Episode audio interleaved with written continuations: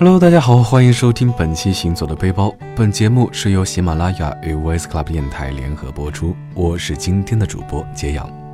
终于守过了料峭的春寒，即将进入四月份的这个天气已经是开始慢慢回暖了。但是这个时候，相信很多南方的朋友又要面临路上行人欲断魂的雨季了。最近几天，我在给家里大扫除的时候，是翻出了阵阵的霉味啊。所以呢，又只好把所有东西都搬出来清理一顿，再一一放上防霉片。收拾了大半天，终于是稍稍有些成心了。水瓶座可真是居家必备。不过厌倦了江南的湿气，不知道大家是不是也很想逃离雨季，飞去热带的岛屿游泳呢？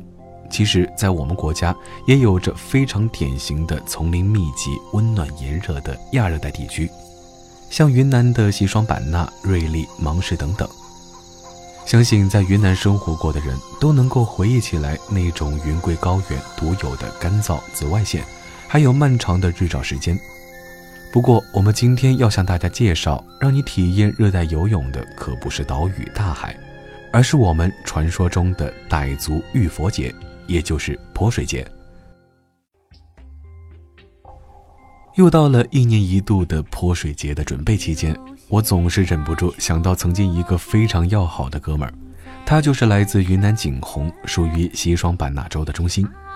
每次提起云南，我都会想起他说到他们家乡泼水节时的那种津津乐道。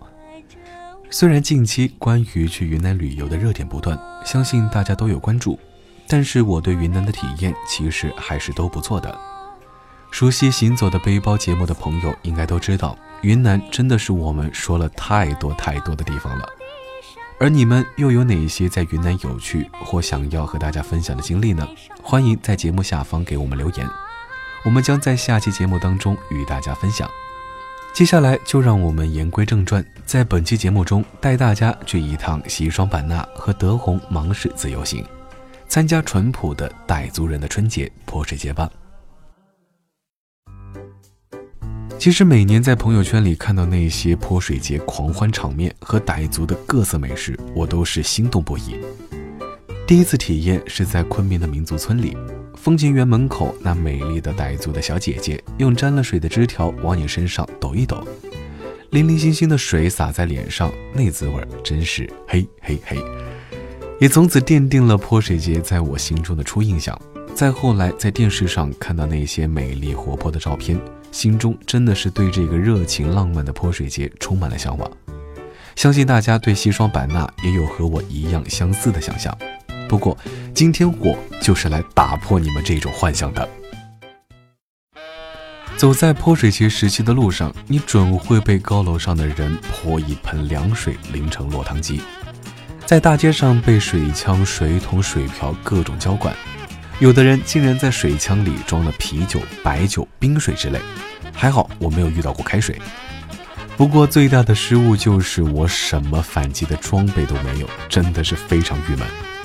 好不容易不知道从哪儿捡来了个水盆，但是去哪里打水呢？打水点已经被人守护的严严实实，靠近的人是格杀勿论。因此在这里我要给大家一些小小的 tips，教大家全副武装，有备无患。第一是地处亚热带地区的西双版纳，四月份已经非常炎热了，一定要多带几套夏装以便换洗。鞋子的话，我反正是一双人字拖走遍了版纳。爱美的女孩就别穿高跟鞋了，不然你会后悔的。毕竟每个女人的脚后跟已经是一部血泪史了。接下来最重要的一条就是一定要买水枪，而且要买特大号。市面上畅销的最大号是八千型。因为你即将在街上见到的都是最大号，脸盆等大容器呢，其实并不实用。辛辛苦苦灌了一盆水，只能泼一下，而且又得很挤的去补水，容易让被泼的人报复。同时还有一点很重要，要注意保护好电子设备，因为如果电子设备不小心进水了，你也不好发作，毕竟这是人家最真诚的祝福。在西双版纳过泼水节，一定要走到风光旖旎的澜沧江河畔。刚开始的时候，还是和我想象的一样，先是由彬彬有礼的傣家姑娘一边说着祝福的话语，一边用竹叶、树枝蘸着盆里的水向对方洒过去。有句古话：“水花放，傣家狂。”随着水花越来越多，到了高潮部分，人们就开始用铜钵、脸盆甚至水桶盛水，在江边嬉戏追逐。一面的水和背后的水是尽情的泼过来，但所有人都兴高采烈。一顿水的洗礼过后，人们便围成圆圈，在芒锣和象脚鼓的伴奏下，不分民族、不分年龄、不分职业的跳跳脚舞。激动的时候，人们还爆发出“水水水”的欢呼声。不过，除了版纳，近年来云南省的德宏州也逐渐被大家所知。这是一个更大、更地道的泼水节圣地。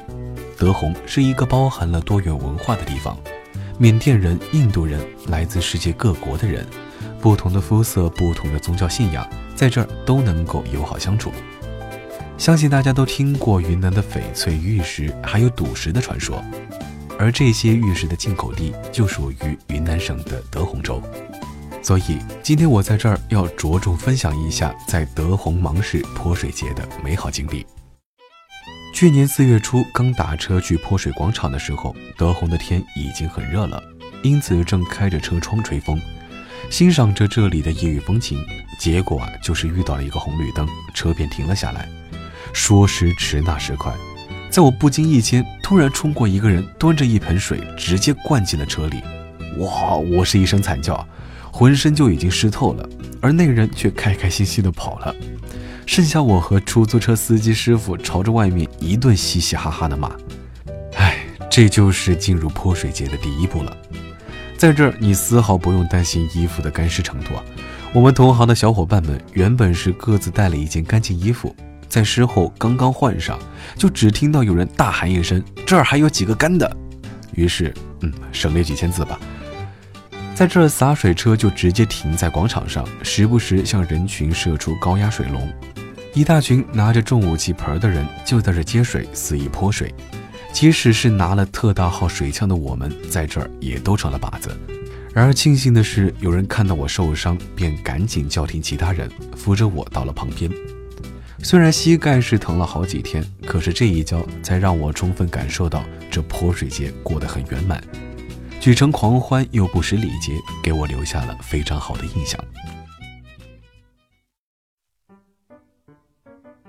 经过了一整天的狂欢，相信这时候大家一定都是饥肠辘辘了。好在属于傣族自治州的德宏和西双版纳都算得上是美食天堂。晚上的烧烤也是傣族特色，品种繁多。其实我身边大部分去过云南的朋友，最喜欢的就是云南的烧烤。而在云南，地州的烧烤又比昆明的要好吃。其中我最中意的就是混合了花和肉的芭蕉叶包烧、饵块、茴香汤等。吃的时候还一定要配上一份清甜的傣味菠萝饭。假如你到德宏，主食中最为地道的就是手抓米线了。因为德宏靠近缅甸边境，手抓米线和手抓饭类似，只不过它是由上好的米制成的丝状米线，和经过烧烤后的半熟鲜肉，佐以粉肠、盐、辣子、花生、豆粉、酸水等料组合而成。吃的时候，先取一团米线置于掌心，然后将拌料放在米线上食用，由此而得名过手米线。也许有的同学会对这种吃法大为惊讶。但如今的店家们都会为游客准备好手套，考验的就是你在手里握米线、捏米线的技力了。在这儿，揭阳向你亲证，真的是非常的好吃。所谓有朋自远方来，不亦伴过手米线乎？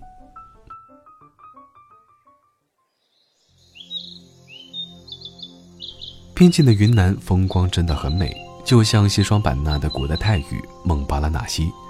意思是理想而神奇的乐土。这里泼水节，蓝蓝的天，阳光明媚，几条街的棕榈树都喷着水。站在雨雾笼罩的马路中间，看着一个城市的人都是那么的快乐，我深陷其中不能自拔。尤其是在热带的干燥毒辣辣的太阳下，我仿佛觉得上海的冬天太长太长。那些陆家嘴的车水马龙是梦是真，已然全忘了。整个人是重回了一把天真少年时啊！听到这儿，不知道大家有没有对我们温暖的云南边境感到蠢蠢欲动了呢？不过，我们今天对即将开始的一年一度的泼水节就说到这儿，赶紧趁春天去一趟西双版纳或德宏的热带雨林踏踏青吧，不要再错过了。接下来又到了我们的互动环节。上周我收到了一个名字叫做“这是一个很有辨识度的微博名”的姑娘的私信。她说很喜欢我的声音，觉得有点像高中时的一个学长。那时绝对是人生中最渴望开学的时候。不知道她会不会听《行走的背包》，不过她有关注我的微博，所以我想能不能在这儿点一首歌给她，我很喜欢的《最好的爱》杀人武器。首先，先肯定一下这位姑娘的名字啊，也很荣幸我的声音和她相像。那么接下来就为大家带来这一首范晓萱的《最好的爱杀人武器》。然后今天的节目就到这里，大家在旅途中有任何难忘的小故事、小回忆，都可以在我的微博爱的钱大江和我分享。我们下期节目再见。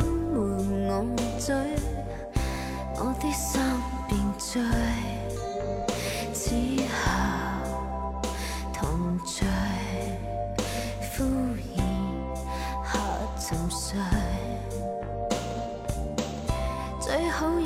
种不灭细菌，寄居生。